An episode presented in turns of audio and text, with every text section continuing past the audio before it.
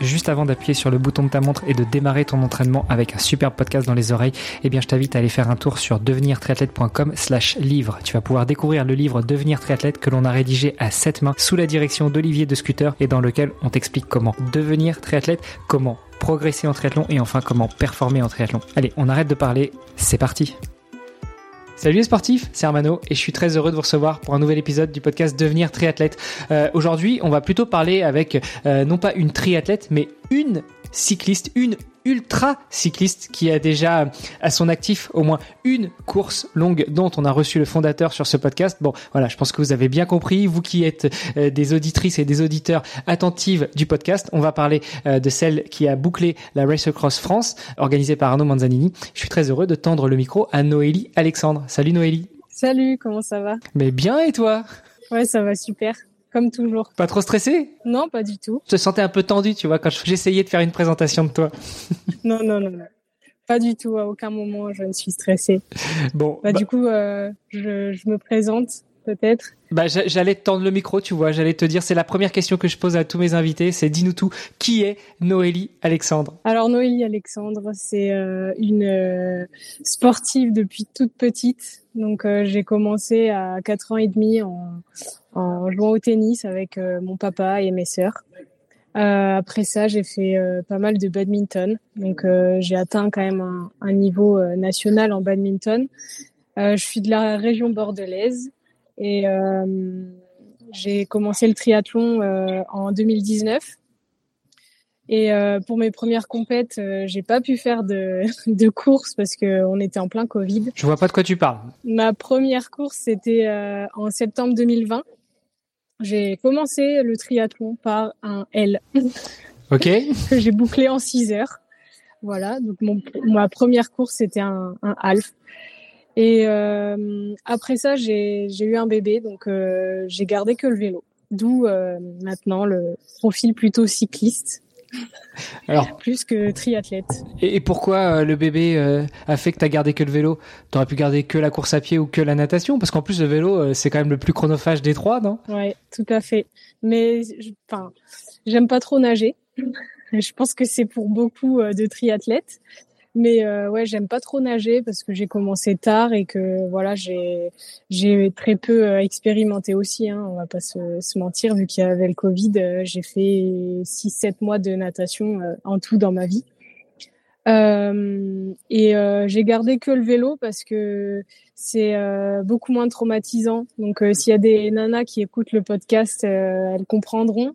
J'espère que les hommes comprennent aussi. Mais la, la course à pied, c'est un peu plus traumatisant pour le corps et la reprise, voilà, après une grossesse et notamment un accouchement assez difficile.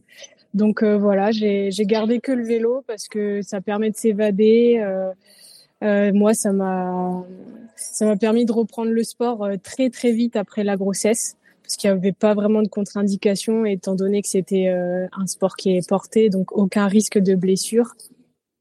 Et puis euh, c'est bon pour la santé, donc on peut rouler tous les jours et honnêtement c'est ça fait du bien quoi. et j'ai continué de rouler quand j'étais enceinte.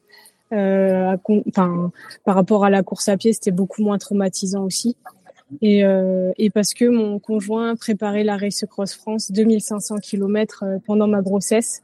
Donc euh, voilà, j'ai continué de rouler avec lui et, j'ai pris plaisir à, rouler longtemps et, avec des gens. Donc euh, voilà, c'est aussi pour ça que je me suis orientée vers l'ultra distance. Donc il m'a il m'a un peu mise en appétit, on va dire, sur les longues distances avec cette RAF.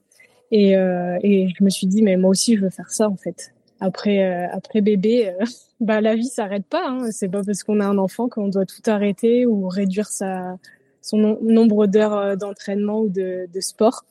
Voilà, moi, j'ai continué en, en toute tranquillité. On, on, a juste eu besoin de beaucoup s'organiser avec mon conjoint, puisqu'il a continué aussi. Mais voilà, c'était un commun accord. Je comprends mieux maintenant. En fait, euh, on pourrait dire qu'il t'a mis le pied à l'étrier, mais plutôt le pied sur la pédale, euh, les deux pieds sur la pédale. Du coup, je comprends bien mieux pourquoi tu as, opté plutôt pour le vélo que pour euh, les deux autres sports du triathlon. Ton conjoint était donc déjà cycliste parce que s'il préparait la RAF 2005, il devait quand même faire un peu de vélo avant, non? Non, pas du tout. Ah, c'est du jour au lendemain, comme ça, il s'est dit, allez hop, la raf. En fait, on s'est rencontrés euh, au badminton et euh, il a eu une grosse blessure au niveau du dos, donc il s'est fait opérer deux fois du dos d'une hernie lombaire. Et après ça, il a dit, je, je, veux faire un sport un peu moins traumatisant pour le dos, donc comme le badminton, c'est très asymétrique. Euh, il s'est dit bah je vais commencer un nouveau sport. J'ai des collègues qui font du triathlon. Il me lance au défi de faire mon premier Ironman euh, dans neuf mois. Donc il s'est lancé euh, à Nice en 2018. Et, euh, et moi, donc j'ai continué le badminton, mais euh, je me suis dit, bah, en fait, le, vélo, ça peut être un bon moyen de faire du fond euh, pour gagner en endurance sur les terrains. Et, euh, donc je me suis je me suis acheté un vélo euh, de route et je l'ai accompagné euh, dans ses entraînements euh, pour l'Ironman de Nice. Et voilà comment j'en suis arrivée à, à rouler. Donc au bout de même pas deux mois de vélo, je faisais déjà 100 km. Bon, j'ai galéré. Hein. J'étais en gros cipo, mais c'est pas. J'avais aucune notion de la gestion de l'alimentation à cette époque-là. Et euh, je pense que c'est le nerf de la guerre, on va dire, l'alimentation. T'as raison. Et, euh, et, ce qui est intéressant, justement, c'est que tu nous dis, t'as essayé, t'as pas forcément euh, eu les, euh, la bonne attitude ou les bons réflexes parce que tu connaissais pas. Et puis t'as appris, euh, t'as appris. alors on dit souvent que c'est en tombant qu'on apprend à se relever. Enfin, en tout cas, c'est ce que moi je dis à mes enfants. Mais surtout, t'as appris en te prenant des hippos, t'as appris peut-être en te prenant des murs virtuels parce qu'en vélo, se prendre des murs, ça fait mal. Et puis je l'ai dit, tu as bouclé la RAF, euh, euh, donc euh, on, on, voit où est-ce que ça t'a emmené. On va revenir un petit peu euh, sur tout ça. Euh, tu me feras penser en off de demander le numéro aussi de ton conjoint, hein, parce que moi j'aime bien les histoires des gens qui hop se lancent dans le triathlon et puis commencent par un Ironman. c'est pas mal. Avec plaisir. bon, mais mais en dehors de tout ça, bon, il y a eu la grossesse, mais il y a aussi une carrière professionnelle. T'es pas sportive professionnelle, t'es pas sportive de niveau, que ce soit en bad ou autre. T'étais pas destiné à faire des entraînements toute la journée, toute ta vie, pour pouvoir te mettre à faire du vélo, enfin à la base du triathlon, si le Covid n'était pas arrivé, et puis après du vélo. Euh, tu nous racontes un petit peu comment tu trouves l'équilibre entre tout ça? Alors déjà, euh, j'étais, euh, j'ai comme j'ai commencé euh, le triathlon euh, de zéro et que j'étais pas du tout une adepte de la course à pied ni du vélo. j'ai fait confiance à un entraîneur de suite pour éviter les blessures et commencer direct dans de bonnes conditions.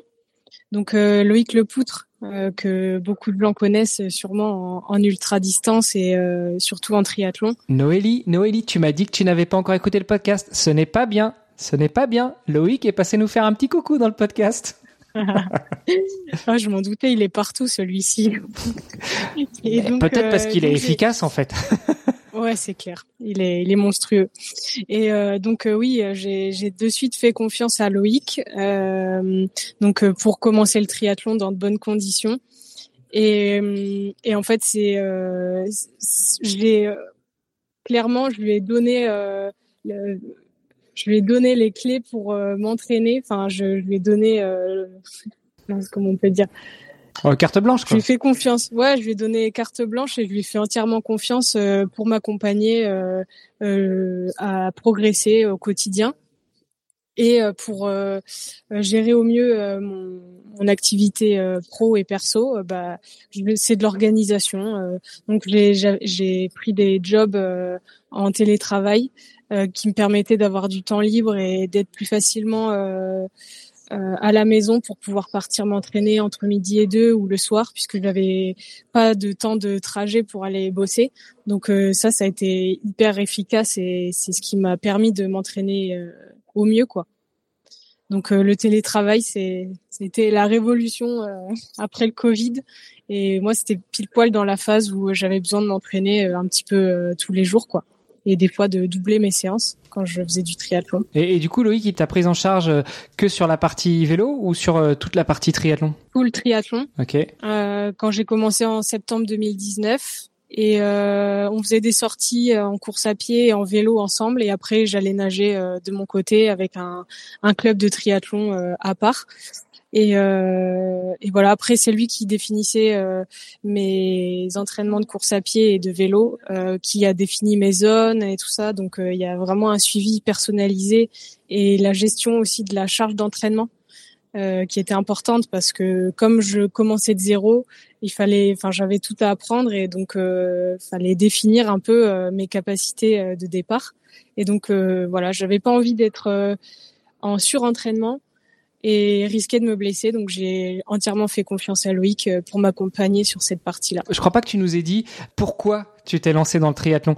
Qu'est-ce qui a fait que euh, du jour au lendemain, tu t'es dit allez, je vais prendre une licence et puis euh, je vais commencer par L. Est-ce que c'était le défi de ton conjoint qui se préparait pour un Ironman et tu t'es dit allez, je vais je vais l'accompagner et puis ça va être marrant ou ou c'était totalement autre chose? Bah mon conjoint, il a commencé à s'entraîner en, en 2017 pour préparer Nice en 2018 et, euh, et moi, j'ai euh, donc à l'époque j'avais 26 ou 27 ans. Euh, on va dire que j'avais de plus en plus peur de me blesser au badminton et euh, je voyais que lui prenait plaisir à, à, faire un nouveau sport et à se découvrir de nouvelles capacités et donc je me, je me suis mise au triathlon comme lui pour euh, bah, ressentir ces choses-là, tu vois, de, de retrouver de la progression, de se dépasser, euh, de voilà ça, quand, quand on n'est pas triathlète euh, et qu'on dit qu'on pratique trois sports euh, en une seule discipline, bah souvent ça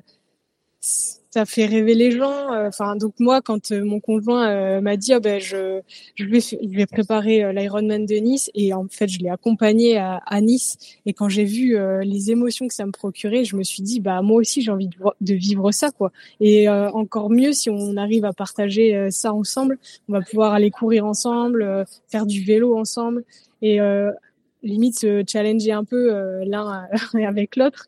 Mais euh, voilà c'était sympa de partager ça à deux quoi. Vu que en plus ça, en plus ça prend du temps donc euh, autant le partager quoi. Ça, me fait super plaisir que tu dises ça parce que tu vois je t'avais amené sur le euh, sur sur le chemin du euh, ton conjoint fait ça et et peut-être que tu vas l'accompagner dans sa prépa ça va être marrant. Et j'espérais que justement on arrive sur le non non mais en fait je voyais qu'il prenait tellement son pied que moi aussi j'avais envie de prendre mon pied puis tant qu'à faire autant qu'on le prenne deux. Et ça ça me ça me fait plaisir. C'est l'essence même de ce podcast là c'est inciter les gens qui s'y sont pas encore mis à se, à devenir triathlètes et puis ceux qui y sont déjà peut-être des fois de les leur rappeler pourquoi est-ce qu'ils se sont mis au triathlon. C'est ça. Bon malgré tout post Covid une première course donc un L, un Alpha Ironman. C'était où? Mm. C'était euh, en Gironde, à Bordeaux, euh, enfin à côté de Bordeaux, à Libourne, donc le, Frenchman euh, de Libourne. Et bon, bah un beau beau parcours. C'était en septembre. Il faisait encore une chaleur pas possible à cette époque-là. Donc euh, la natation s'est hyper bien passée parce que donc euh, comme je disais, j'ai fait à peu près 6 7 mois de d'entraînement natation. Après il y a eu le Covid et toutes les piscines ont, ont fermé. Donc euh, j'avais réellement 6 7 mois d'entraînement et ce qui m'a beaucoup aidé avec ce dans ce triathlon là, c'est qu'on nageait dans le lac des Daguets pour ceux qui connaissent et en fait c'est un lac qui est aménagé pour l'aviron. Donc en fait, je n'avais qu'à suivre les lignes d'eau de l'aviron. Et en fait j'avais pas besoin de lever la tête pour euh, regarder où j'allais. Et, euh, et, en plus bénéficier de l'aspiration de ceux qui étaient devant moi parce que j'ai laissé partir quand même les gens euh, au, départ pour pas me prendre des coups et pas trop être perturbé par le départ. Et donc après je n'avais plus qu'à suivre le mouvement la ligne d'eau que je voyais clairement au, sous l'eau. Et, et, donc voilà, on faisait une, une boucle sortie de l'eau, euh, je gère bien, enfin comme je peux euh, la transition. Et euh, je pars en vélo, donc il y avait 93 km exactement, avec un peu plus de 600 D+. Je les boucle en 3 heures. J'étais trop contente. Ah, ça fait ça fait une bonne moyenne. Hein. Très, très, ouais ouais très très gros vélo. Et donc c'est là aussi que je découvre ma capacité à rouler bien et vite. Et longtemps? et longtemps, ouais.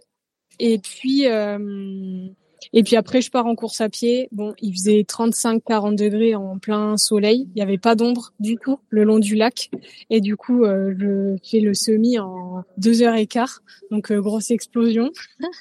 Mais je finis en, en six heures ce premier triathlon que voilà, que j'ai préparé un peu à l'arrache. Euh, sur l'été euh, qui précède. Je dis à Loïc, euh, bon, tu crois que je peux faire un triathlon au mois de septembre Là, je, je vois qu'il y a le, le Frenchman à, à Libourne. Est-ce que tu penses que c'est jouable vu que je n'ai pas fait de la saison, euh, j'ai pas fait de course et tout? Il me dit, oh, mais c'est bon, t'es largement prête. Et je dis, bon, je fais le M ou le L? Il me dit, bah le L. Genre, il pousse à la, à la performance. Hein. C'est... Et en vrai, j'étais... Heureusement qu'il n'y avait pas le XL dans, dans tes choix. c'est clair. non, non, non, mais euh, en vrai, j'ai, j'ai bien, bien géré le truc et c'est, c'est très bien passé. Donc, euh, je pense qu'il faut juste avoir confiance en soi, euh, faire confiance au coach aussi parce qu'il du coup il m'a il me connaissait maintenant euh, au bout d'un an euh, de de coaching et voilà il savait que j'en étais capable. Waouh. On, va revenir un petit peu après sur bah, peut-être cette relation et tout ça, mais souvent j'échange avec des gens qui font leur premier triathlon et qui me disent à un moment, surtout sur la course à pied, je me demande mais qu'est-ce que je fous là quoi? Et tu t'arrives au niveau de la ligne, tu avant de passer le premier pied, tu te dis euh, plus jamais. Et puis entre le premier et le deuxième pied, tu es déjà en train d'imaginer la prochaine inscription que tu vas faire, euh, tellement en fait tu te rends compte que tu as pris un pied énorme. Toi, euh, est-ce que ça t'a fait ça? Est-ce que tu t'es dit, une fois que tu as passé la ligne, bon allez, le prochain ce sera celui-ci ou celui-là? Ou au contraire, tu t'es dit, je sais pas oui, ça m'a donné goût à la compétition, à la course, au triple effort, vraiment en compétition. mais je, je ne me suis jamais dit, même si j'en chiais, je me suis jamais dit mais qu'est-ce que je fous là ou euh, pourquoi je fais ça ou en fait j'ai jamais remis en question euh, ce pourquoi je faisais cette course ou euh, pourquoi j'étais là. Parce que en fait même si on est dans un moment difficile donc moi j'étais sur mon semi-marathon euh, en plein cagnard. Euh, à un moment donné, euh, même au, ravito, il y avait plus d'eau, donc obligé de passer un tour sans eau. mais c'est pas grave. À Bordeaux, il y a du pinard.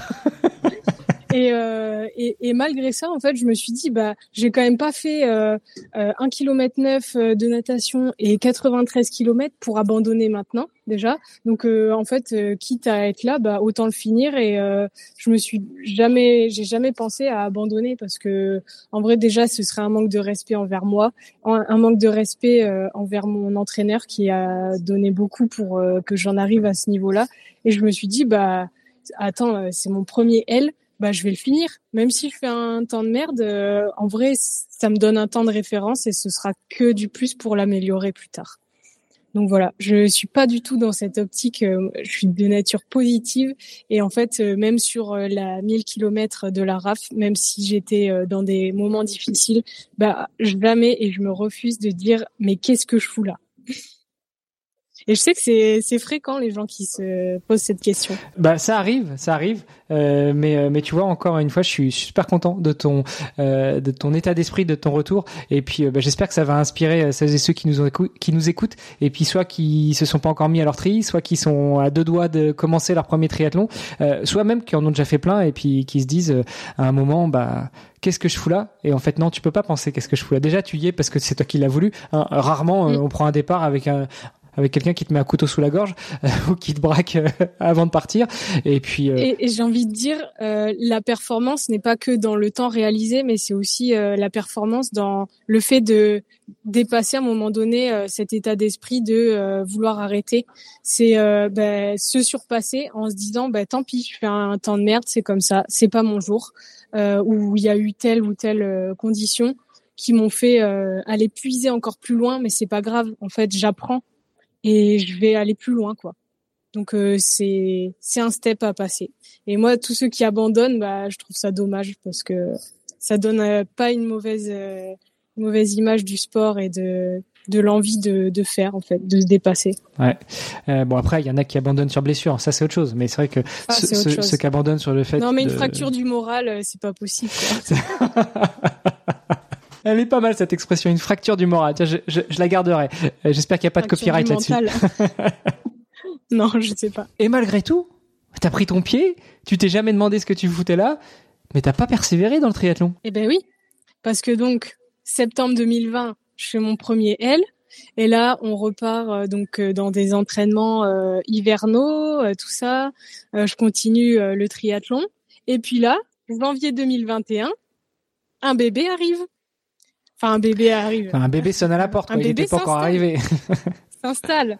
Donc, euh, la saison 2021 euh, se retrouve euh, compromise. Donc, bah, c'était le bon moment pour faire autre chose, accueillir ce bébé et, et voilà c'est une, autre aventure euh, d'ultra distance qui s'est installée euh, dans notre vie quoi. Eh, je ne sais pas si tu as remarqué la similitude, tu as dit que ton quand tu t'es mise au triathlon et ta première prépa, ça a duré neuf mois. Il y a un truc quand même. Hein. Euh, neuf mois pour la prépa du premier tri.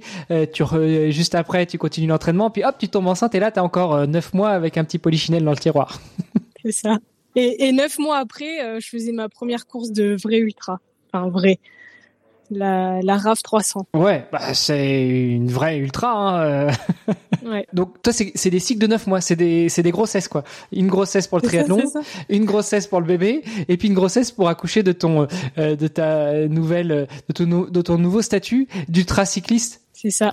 Euh, et comment comment tu justement une fois que tu es enceinte, une fois que tu sais que la saison 2021 elle va être compromise parce que bah tu veux accueillir dans les meilleures conditions ton bébé, à quel moment tu te dis bah tiens finalement je vais peut-être pas refaire du tri, mais par contre, je vais faire du vélo et puis je vais fixer cet objectif-là qui sera la RAF et après euh, le format à définir. Quoi. Yes, bah, comme je le disais plus tôt, euh, donc euh, je, je tombe enceinte en janvier 2021 et Xavier préparait le la RAF 2500 en juillet 2021.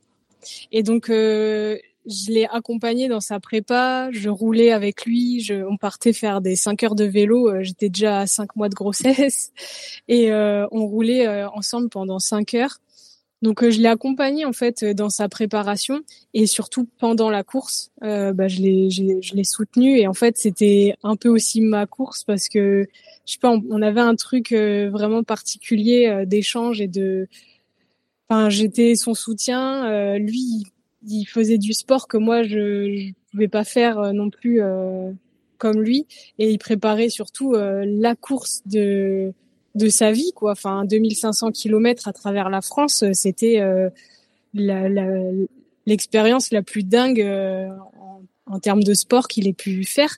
Et donc ça m'a donné aussi cette envie de de faire euh, du vélo longue distance et de me mettre à, à cet effort-là parce que quand il est revenu de, de cette course, euh, il m'a raconté euh, tout ce qu'il avait vécu, les gens qu'il a rencontrés, ce qui lui est arrivé, comment il a géré les galères, comment il a géré simplement le, ses besoins physiologiques. Et en fait, je me suis dit, mais c'est excellent, moi aussi j'ai envie de faire ça. Et donc, je me, aussitôt après avoir accouché, trois semaines après, les inscriptions pour la RAF euh, sortaient. Et je, je m'étais dit, bah en fait, euh, l'année prochaine, c'est mon tour. Je ferai, euh, je ferai une RAF. Euh, et donc j'ai commencé par le plus petit format, histoire d'être, euh, de reprendre tranquille quand même. Mais donc quand les inscriptions sont sorties, j'ai pris direct mon dossard parce que ça me donnait aussi l'objectif de revenir le plus vite possible euh, et me remettre au sport le plus rapidement possible après la grossesse. Euh, parce que tout au long de la grossesse, je m'étais dit, euh, bah, je fais attention, je continue euh, de faire du sport, euh, de m'entretenir, parce que la grossesse c'est pas une maladie et du coup, voilà, on peut continuer de, de courir, rouler, nager. Et, et, donc j'ai pris mon dossard pour la 300 au final, c'était 370 km. C'est pas rien quand même. 70 km en plus. Avec 6005 de, de plus. c'est clair que si t'es sur 1000 bornes, 70 de plus, ça fait un peu mal, mais, mais bon, c'est minime. Euh, sur 370, ça fait déjà presque un tiers de plus, quoi. C'est ça. Avec 6005 de D+. Et donc, je me suis remise à l'entraînement. Euh, mon fils avait trois mois. Euh, et puis, quand je l'ai faite, il avait huit mois. Et voilà. Je, je me suis lancée et j'avais envie de, reprendre rapidement euh, bah, un rythme d'entraînement aussi, une discipline, euh, de l'engagement, du dépassement de soi et, j'avais aussi envie de bah, me retrouver euh, dans mon corps en fait. Mon corps m'avait pas appartenu pendant neuf mois. J'avais envie de retrouver mes capacités et puis voilà. Donc ça m'a aussi obligé à me remettre en selle. Oh joli, joli en selle vélo, tout ça. Et, là, euh, quand tu as cette entre guillemets révélation, quand, quand tu as cette envie de signer pour la RAF, euh, tu rappelles Loïc pour lui demander de t'encadrer aussi ou tu vas chercher un autre entraîneur? Ah non, je, je, reste avec Loïc. Déjà, Loïc, il est sur Bordeaux. euh, moi aussi. Et du coup, on partage des entraînements le dimanche matin. Donc, euh, on fait des sorties longues le dimanche matin. Et, euh, et puis Loïc me connaissait déjà. on est on est totalement en phase sur sur nos vies respectives. Enfin, j'aime sa façon de vivre. je sais qu'il m'accompagnerait du mieux possible. Quand je lui ai annoncé la grossesse, euh, il était tellement content pour moi. Enfin, il m'a, il m'a dit, bah, je continue de te coacher. Enfin, c'est pas parce que tu es enceinte que euh, qu'on arrête les entraînements. Euh, tu, tu fais ce que tu peux, ce que tu veux. Mais en tout cas, je serai toujours là. Et en fait, quand je l'ai signé pour la RAF, je lui ai dit bon, quand c'est qu'il faut que je reprenne les entraînements sérieusement pour ce 300 Et il m'a dit bah fin janvier c'est bien donc remets-toi tranquille de ta naissance. Euh, ça m'a permis de de faire la rééducation du périnée et tout ça. Et en fait, j'ai repris l'entraînement euh, fin janvier et tout s'est hyper bien passé. Donc, on a fait un genre de rétro-planning euh, avec tout ce que j'allais devoir faire. Et voilà, ça s'est super bien passé. Bon, Loïc, épisode 321, ça fait presque tout juste un an qu'on l'a diffusé, en janvier 2023. Et euh, je vous invite euh, à aller réécouter. Euh, au-delà de tout ce que dit Noélie, vous sentirez bien effectivement que c'est un mec juste génial et, et passionné par, par son activité d'entraîneur. J'ai plus envie de dire presque d'accompagnateur que d'entraîneur. En fait, il a un rôle assez global parce que comme il était kiné à la base, euh, il a cette vision euh, globale de l'anatomie et de du risque. Euh, donc en fait, lui, tout ce qu'il cherche, c'est éviter le risque de blessure. Enfin, j'espère Loïc que tu m'en voudras pas de, de, dire ça parce que je, je sais pas si c'est réel. Non, mais c'est ce qu'il disait, donc oui. Hein. En, en, vrai, je savais que j'étais entre de bonnes mains en reprenant après ma grossesse. Je savais que il, il jouait euh, la progressivité. Donc euh, j'allais pas revenir euh, sur 10 heures d'entraînement par semaine. On a commencé par enfin je dis on, j'ai commencé mais il m'a prévu 3 heures, après c'était 4 heures, 5 heures et au fur et à mesure les heures augmentaient et en fait j'avais une totale confiance en ces en ses compétences. On va pas forcément revenir sur la 370 deux points ouvrez les guillemets postpartum. Comme tu dis euh, c'est super bien trouvé. Euh, j'aurais peut-être pas osé. Mais je voulais revenir sur ce qui s'est passé après. Donc tu boucles cette euh, Race Cross France de RAF de petit nom 370 et puis euh, qu'est-ce qui se passe après? Bah après je je me dis mais waouh c'est génial. Enfin, je veux faire plus en fait. Je, je veux faire plus. J'avais j'avais en tête ce que Xav avait fait là, les 2500 kilomètres, et je m'étais dit mais moi aussi j'ai envie de réaliser ça, mais peut-être pas direct après l'accouchement. Donc euh, j'y suis allée progressive. Donc j'ai commencé par 300, et après les 300, je me suis dit bah vas-y let's go, euh, je fais 500 ou peut-être 1000. Et donc j'en parle avec Loïc et il me dit mais large l'année prochaine tu peux faire 1000. Enfin, c'est jouable largement quoi. Donc, euh, je, je, continue de m'entraîner euh, toute l'année, même si j'avais plus d'objectifs jusqu'à un an après.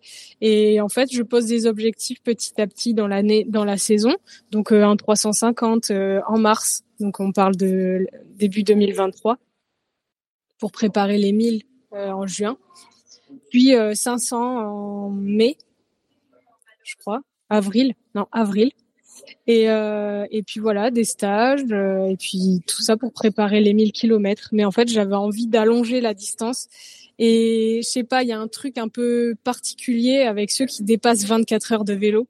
Donc Loïc m'avait dit, euh, le jour où tu dépasseras 24 heures de vélo, euh, enfin sur une, une course ou 24 heures d'affilée, bah ton corps va changer. Enfin, tu vas, tu vas apprendre un truc. C'est tu vas acquérir de nouvelles euh, compétences et ton corps euh, va se rappeler à chaque fois que tu vas vouloir faire une longue distance, bah ton corps il va se rappeler de l'effort précédent que tu as fait même si ça fait un an que tu l'as pas fait, il va se dire ah ben ouais, c'est bon. Puis euh, je suis rodé, je sais de quoi je parle et en fait, je voulais pas passer à 2500 direct parce que je connaissais pas du tout mes capacités à déjà rouler de nuit, passer 24 heures euh, sur un vélo. Enfin, c'est c'est un autre effort, quoi. Donc euh, voilà, je voulais bah, dans la même euh, démarche que Loïc, être progressif dans, dans mon effort et dans mes distances. Bon, et donc là, Loïc te prépare, on l'aura bien compris, euh, admirablement bien. Euh, c'est marrant ce que tu dis sur le, enfin ce que lui dit et ce que tu rapportes sur le plus de 24 heures. Euh, moi cet été j'ai traversé la France en courant, donc c'est un peu une raf, mais sur plusieurs jours, beaucoup plus de, beaucoup, c'était beaucoup plus long qu'en vélo et, et j'ai pas fait ce cycle de 24 heures parce que je m'arrêtais chaque fois le midi pour pour manger et puis le soir pour dormir et je repartais le lendemain. Mais même si alors oui, je, je dis 24 heures, mais c'est pédaler euh, manger, dormir et recontinuer euh, au bout d'une journée. Enfin, c'est d'avoir euh, vécu 24 heures sur le vélo et s'être arrêté, tout ça, faire euh, ouais, c'est, ce que tu as fait en course à pied. Mais mais je suis d'accord avec avec ce qu'il dit justement sur le fait que le corps se souvient. Là, plus de huit mois après, euh, après mon arrivée, euh, j'ai un petit peu du mal à reprendre, euh, à me remettre dans une activité régulière. Malgré tout, quand je me dis allez aujourd'hui je vais me faire une sortie de 25 bornes, bah au début les 15 premiers, euh, t'es en mode diesel, t'as un petit peu du mal, mais après le corps se souvient et ça revient et t'as l'impression effectivement que ça switch à un mode endurance. Au début t'étais dans le dur, puis d'un coup, hop, ah bah tiens, ah bah ah tiens, le le flow est là, tu te sens bien, t'es bien, t'es exactement comme comme il faut, puis tu finis euh, tout frais. Euh, et, et, donc ça, tu l'as connu pendant, euh, j'imagine, la RAF 1000, mais aussi peut-être un petit peu avant aussi sur la préparation, sur les 500 bandes par exemple, parce que les 500 bandes, tu les as pas claquées dans la journée. Bah j'ai mis 27 heures. Donc t'avais déjà dépassé ce 24. ouais, mais j'avais pas, j'ai pas dormi.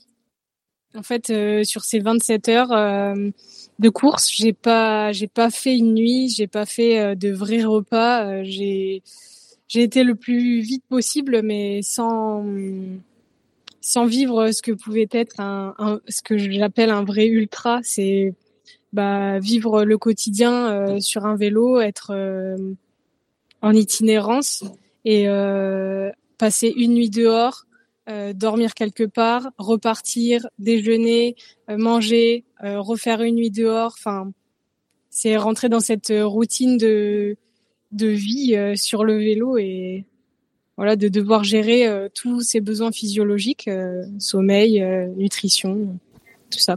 Bon bah venons-y, venons-y justement à cette RAF 1000 km. comment tu l'abordes au moment où tu es au départ? Est-ce que euh, tu es sereine euh, Loïc euh, est là et te dit allez, tranquille, ça va bien se passer, détends-toi Ou au contraire, toi, t'es flippé comme pas possible, comme juste avant la piqûre de péridurale, avant l'accouchement? Wow. alors, habituellement, quand je rentre en compétition, euh, je suis hyper stressée parce que j'ai peur, euh, j'ai peur de, de l'effort, j'ai peur de perdre. Et ça, je fais le parallèle avec le badminton. C'est aussi ce qui m'a fait arrêter le badminton, c'est que c'est un sport qui est ultra frustrant parce que on peut avoir un jour sans et alors qu'on s'est entraîné comme un ouf, euh, comme une, ouf. pendant des semaines et en fait on arrive en compétition et je sais pas on est fatigué on n'a pas assez de concentration je j'ai jamais réussi à, à, trouver réellement ce qui faisait qu'on faisait un non-match, mais en tout cas, ce que j'ai trouvé d'hyper positif et ce que j'adore avec le vélo, c'est que quand j'arrive le jour de la course, j'ai zéro stress parce que je me suis entraînée comme il fallait. Euh, j'ai passé les étapes qu'il fallait pour préparer mon corps à cet effort. Et plusieurs semaines avant, on prépare un peu ce qu'on va mettre dans ses sacoches, qu'est-ce qu'on va emmener, euh, quelle euh, stratégie nutrition on va avoir. Euh, on connaît le parcours.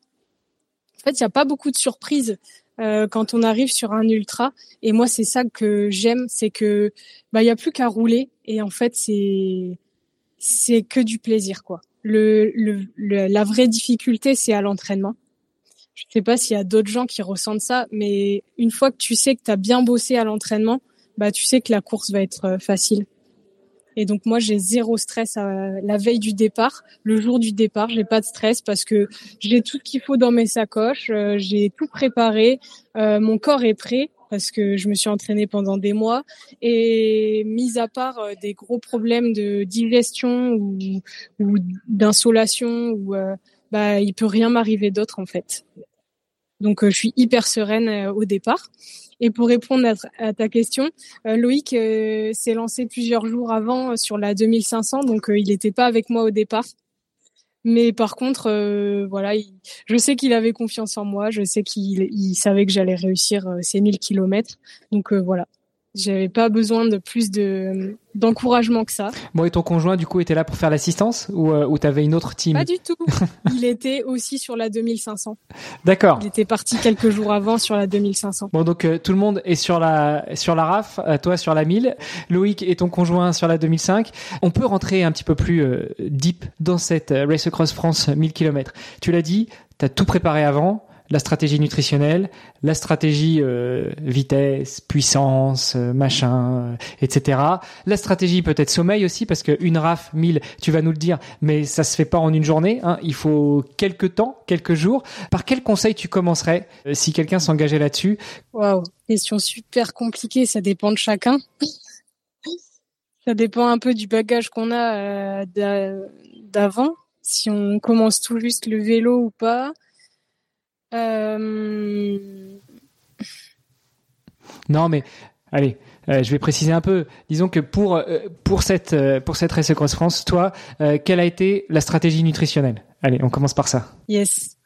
alors du coup, j'ai moi j'ai testé pendant plusieurs mois plusieurs types de bars et de de, de des compotes j'ai, moi, j'ai adoré les compotes parce que c'est facile à digérer et ça peut s'emmener partout. Il n'y a pas trop de risques euh, euh, sanitaires avec les compotes.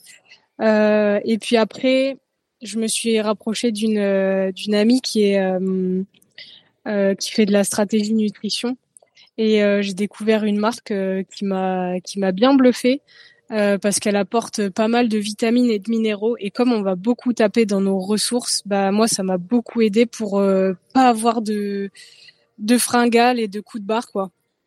Donc euh, voilà, j'ai j'ai étudié ça, j'ai testé parce que tout dépend de chacun aussi. Il y a des choses qui marchent pour certains, qui marchent pas pour d'autres. Et donc le, le tout c'est de tester à l'entraînement plusieurs choses. Donc euh, à la fois des, des, choses euh, salées, des choses sucrées.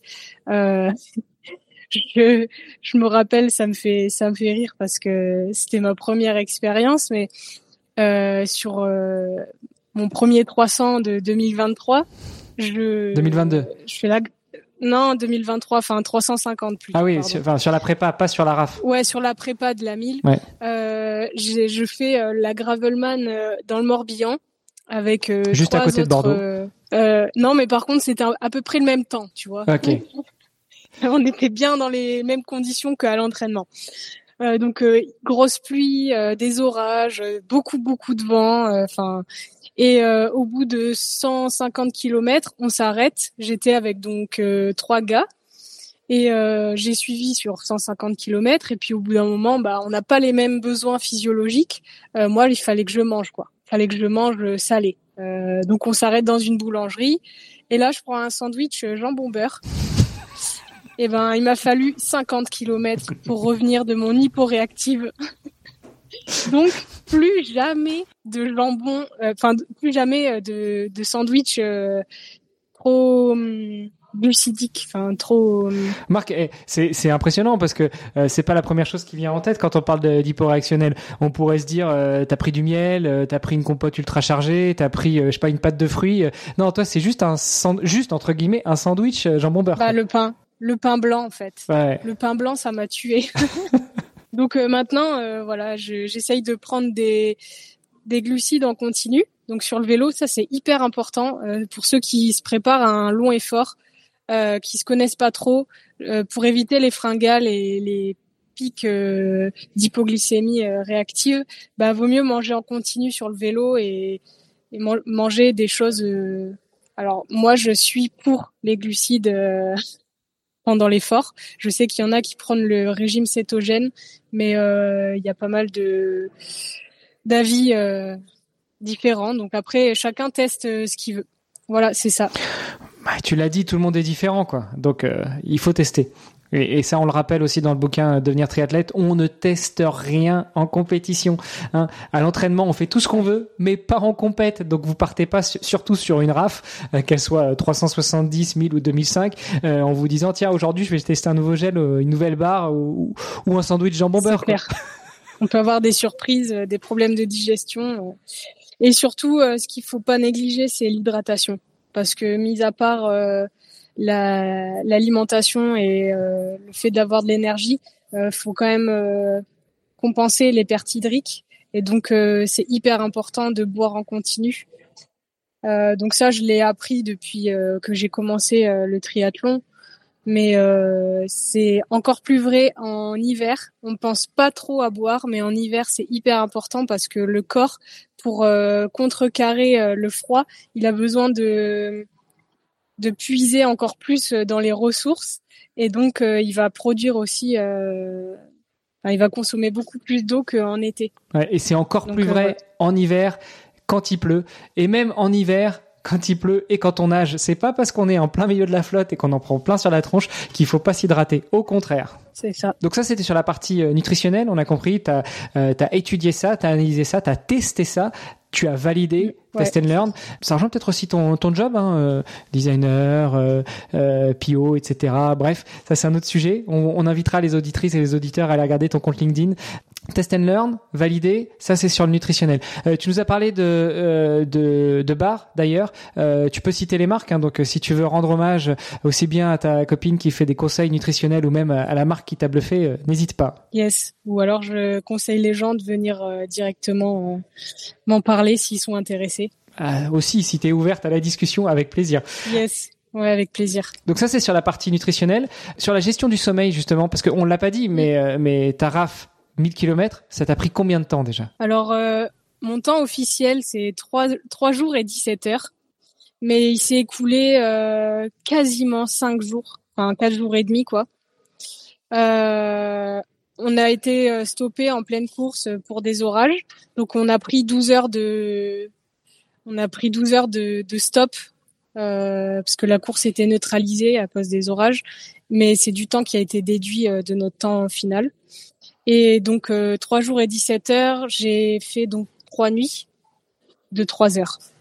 C'est pas des nuits, c'est des siestes. Et ouais, c'est des siestes, on peut dire ça comme ça. Euh, mais j'ai essayé de respecter mon rythme physiologique.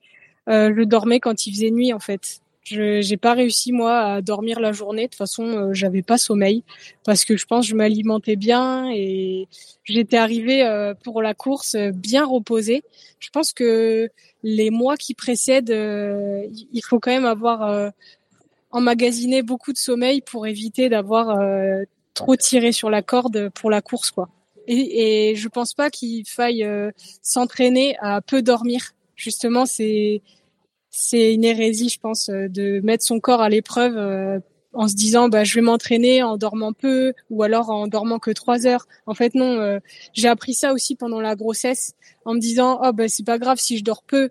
De toute façon, je vais avoir un rythme décalé avec mon bébé qui va pleurer tout le temps. En fait, il se trouve que mon bébé a fait de suite ses, ses nuits, donc j'ai eu une chance folle, c'est qu'il faisait 12 heures d'affilée quasiment de, de sommeil avec quelques réveils pour téter, mais voilà, c'est tout. Et donc, euh, au final, j'ai pas été en déficit euh, de sommeil avant euh, l'épreuve. Donc voilà, je, je, conseille à toutes les personnes de bien bien se reposer, faire le, le plein d'énergie, bien manger, bien dormir.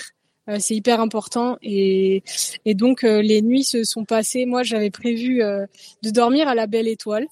Euh, parce que hum, bah j'avais pas forcément les moyens de me payer euh, des chambres d'hôtel à 70 euros la nuit pour y dormir que 2-3 heures. Et j'ai eu la chance euh, sur la route de croiser à chaque fois quelqu'un avec qui partager une nuit d'hôtel ou une maison qu'on a pu louer à plusieurs. Et en fait, ça s'est fait comme ça sur la route. J'avais jamais prévu à l'avance où j'allais dormir, mais j'avais quand même un petit matelas et un bivy sur moi pour euh, pouvoir me poser en cas d'urgence. Si par exemple euh, en pleine descente, je sentais que je piquais du nez, bah j'avais de quoi me poser à tout moment. Parce que hum, donc quand j'ai fait ma, mes premiers 300 euh, km de la RAF, on doit faire les 300 en moins de 24 heures, donc pas le choix. moi, j'avais vraiment pas le temps de dormir. vu l'allure à laquelle je, je roulais. Et donc euh, sur les coups de 5 heures du mat, j'étais en pleine descente euh, sur les derniers cols euh, avant d'arriver sur sur Mandelieu.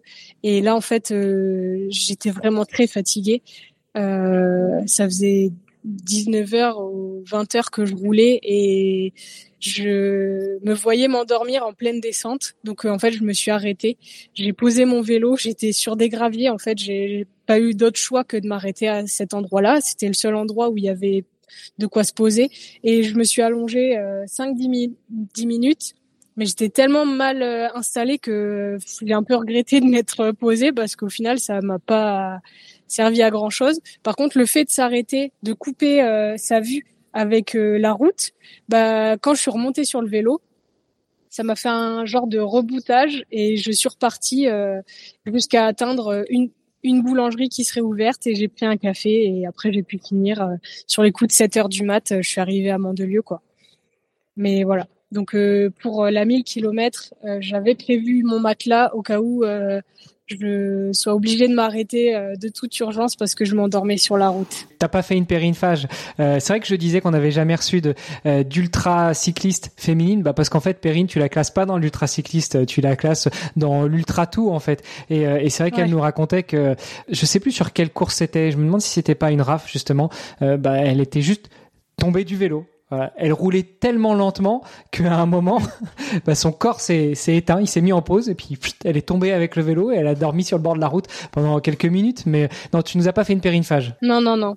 Je, bah, en vrai, peut-être qu'il y a ça aussi de différent entre nous deux, c'est que moi j'avais un bébé qui m'attendait à la maison, donc je ne peux pas me permettre de prendre ce risque-là. On a fait la stratégie nutritionnelle, on a fait la stratégie euh, stop slash bivouac euh, slash euh, logistique. En parlant de logistique d'ailleurs, t'es parti avec avec quoi avec toi? Donc tu nous as dit un, petit matelas et un bivy, ça c'est pour dormir, mais en termes de matos, de réparation, t'as pris des chambres, t'as pris alors est-ce que c'était des chambres, est-ce que c'était des, des boyaux? T'as pris du matos pour réparer ou tu t'es dit je trouverai bien sur la route? T'as pris une route secours? T'es parti comment?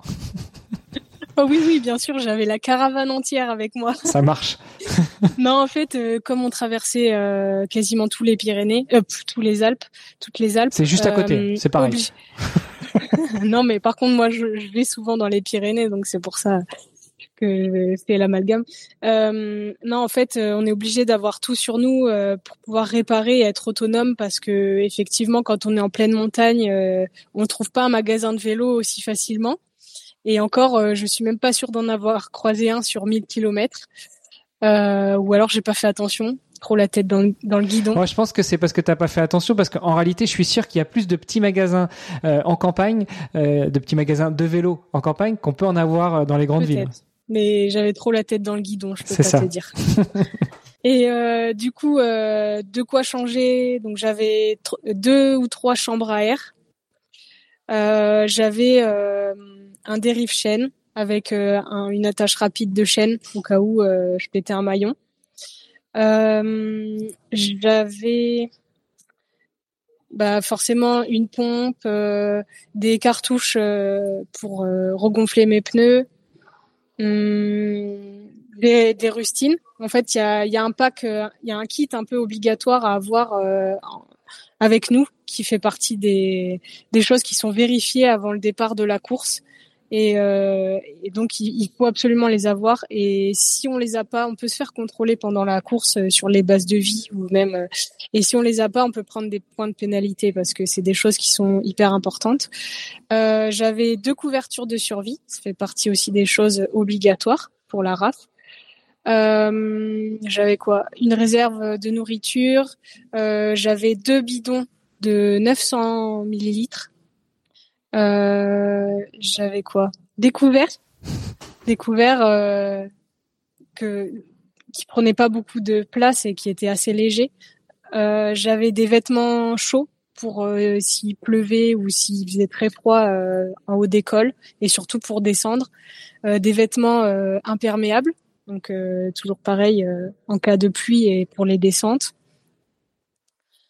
et j'avais pas de fringues de rechange parce que bah on part à l'aventure et tout ce qu'on qu'on prend avec nous, on doit le, le, porter et donc ça fait du poids en plus euh, pour grimper l'école et donc euh, voilà c'est j'avais pas fait cette euh, ce choix là je m'étais dit bah je me changerai sur les bases de vie ce que j'ai fait et, et voilà je suis partie avec un seul cuissard sur moi un seul maillot une seule brassière et voilà, hein, une paire de chaussettes et basta. D'ailleurs, euh, quand j'allais à l'hôtel ou que euh, je partageais euh, des maisons avec d'autres coureurs, ben je n'avais pas de fringues de rechange, donc note à moi-même prendre au moins une petite culotte pour la nuit. ouais, comme ça tu lâches un petit peu le cuissard quelques instants. C'est clair, c'est clair. Enfin, nuit, nuit, la sieste, parce que on rappelle, t'as fait trois siestes de trois heures hein, sur sur tes trois jours. Écoute, génial. Bah, on a fait le tour un petit peu. Hein. Euh, L'alimentation, le, le, sommeil, la logistique, la préparation. un truc euh, hyper important, c'est la gestion des, des éclairages et des équipements électroniques. Euh, il faut. Ah bah oui, parce qu'on n'en parle pas. Hein, on, vit tous avec une extension au bout de notre main qui s'appelle un téléphone portable. Mais quand on part faire trois jours de vélo et qu'on n'a pas le temps de s'arrêter pour recharger le téléphone, comment ça se passe? T'as une dynamo? Non, moi j'ai j'ai pas de dynamo parce que honnêtement j'avais pas les moyens euh, de faire équiper une roue euh, avec une dynamo. Euh, donc j'ai acheté une batterie externe avec une grosse capacité de recharge et euh, j'avais deux lampes avant, deux lampes arrière, si ce n'est pas trois, parce que chez Decat ils font des toutes petites lampes euh, et ça pèse ça pèse pas grand chose. Donc euh, je m'étais dit en cas vraiment de d'extrême nécessité, j'ai au moins ça en plus pour m'éclairer à l'arrière. Donc j'avais pris moi une frontale à piles avec des piles de rechange. Je m'étais dit à n'importe quel moment je peux me racheter des piles dans un bureau de tabac, ça et j'aurai toujours euh, une double paire de piles euh, sur moi. Et euh, pas besoin de recharger ça en plus parce que aussi il faut avoir assez de chargeurs pour charger tous ces équipements en même temps quand on arrive à un endroit et des fois, euh, si on arrive en, sur des bases de vie, euh, on n'a pas beaucoup de, de place disponible euh, pour charger ces équipements parce que tout le monde vient recharger plusieurs équipements. Donc, ce que je conseille grandement, c'est d'avoir une multiprise avec soi. tu sais, les petits boîtiers avec au moins trois prises disponibles. Ça. Et comme ça, on peut recharger euh, trois trois équipements en même temps euh, avec une, la prise de avec une seule prise. Donc euh, ça c'est quelque chose que j'avais sur moi aussi et qui m'a sauvé la vie par moment. voilà, des chargeurs rapides parce que on n'a pas on peut pas passer cinq heures à recharger ces équipements en fait. moi quand je m'arrêtais trois heures, fallait que tout soit rechargé à bloc. Donc il faut des chargeurs ultra rapides. le téléphone on, moi, pour économiser la batterie, euh, je, je, coupais les données cellulaires et je les allumais quand j'avais un petit euh, coup de mou ou quoi et que j'avais envie de recevoir des nouvelles de mes de ma famille euh, ou que j'avais besoin de passer un appel. Mais honnêtement, on n'a pas vraiment besoin du téléphone. Donc, si ça tenait qu'à moi, je prendrais basiquement un, un Nokia 3310 et puis euh, juste pour passer des appels quoi en cas d'urgence. Puis une petite partie de Snake aussi quand de temps en temps quand tu t'embêtes, non, tu mets ça sur le prolongateur et puis voilà, donc après il faut charger le GPS. Euh... Ouais, c'est voilà le, le, GPS, les lumières avant, les lumières arrière, la frontale, le téléphone. Hum... Qu'est-ce qu'il y avait d'autre? Ouais, je pense que c'est déjà pas mal. Ouais, hein. la, la, montre éventuellement, si si t'as la montre en plus. Non, enfin, pas de montre. Euh, tu, tu parles du GPS parce que finalement sur sur la RAF 1000, euh, vous avez, on vous donne la, trace GPX et puis euh, vous vous débrouillez, vous suivez un tracker. Comment ça se passe? On nous donne la trace GPS euh, en en général sur les sur les 1000 en, en, en gros ils ont découpé en trois trois traces différentes pour pas que ça pèse trop lourd et que on puisse euh, que ça puisse se charger facilement. Euh, donc euh, voilà, trois traces pour les 2500. Je crois qu'il y avait cinq ou six tronçons qui étaient donnés et en fait on n'a plus qu'à suivre le GPS et avec nous on a une balise qui permet de remonter en temps réel nos données GPS et savoir exactement où on est sur le parcours, ce qui évite aussi la triche euh, puisqu'il y a OPC sécurité, euh, ils, traquent tout ça. Euh, S'il y en a qui coupent le parcours ou qui se trompent de route, parce que il y en a qui peuvent se tromper de route, et donc ils nous appellent. Euh, si jamais on s'éloigne trop de la trace, ils peuvent nous appeler en nous disant euh, bah, qu'est-ce qui se passe, qu'est-ce que tu fais, tu sors de la trace, qu'est-ce qui, qui, se passe pour te faire revenir sur la trace. Donc ça c'est plutôt cool aussi et, et pour des raisons de sécurité hein, aussi. Bien sûr, parce que tu es obligé de suivre la trace. Euh, je sais que j'avais eu à ce micro euh, Xavier Massard, par exemple, qui avait fait la Transam. Euh, et il te donne euh, en gros euh, les les checkpoints, le point de départ, point d'arrivée, des checkpoints au milieu, puis après tu organises ton parcours comme tu veux. Si tu veux prendre les montagnes, les rocheuses, ou si tu veux prendre la ligne droite, c'est comme tu veux. Non, là, tu as une trace, tu es obligé de la suivre. Là, c'est vraiment défini précisément.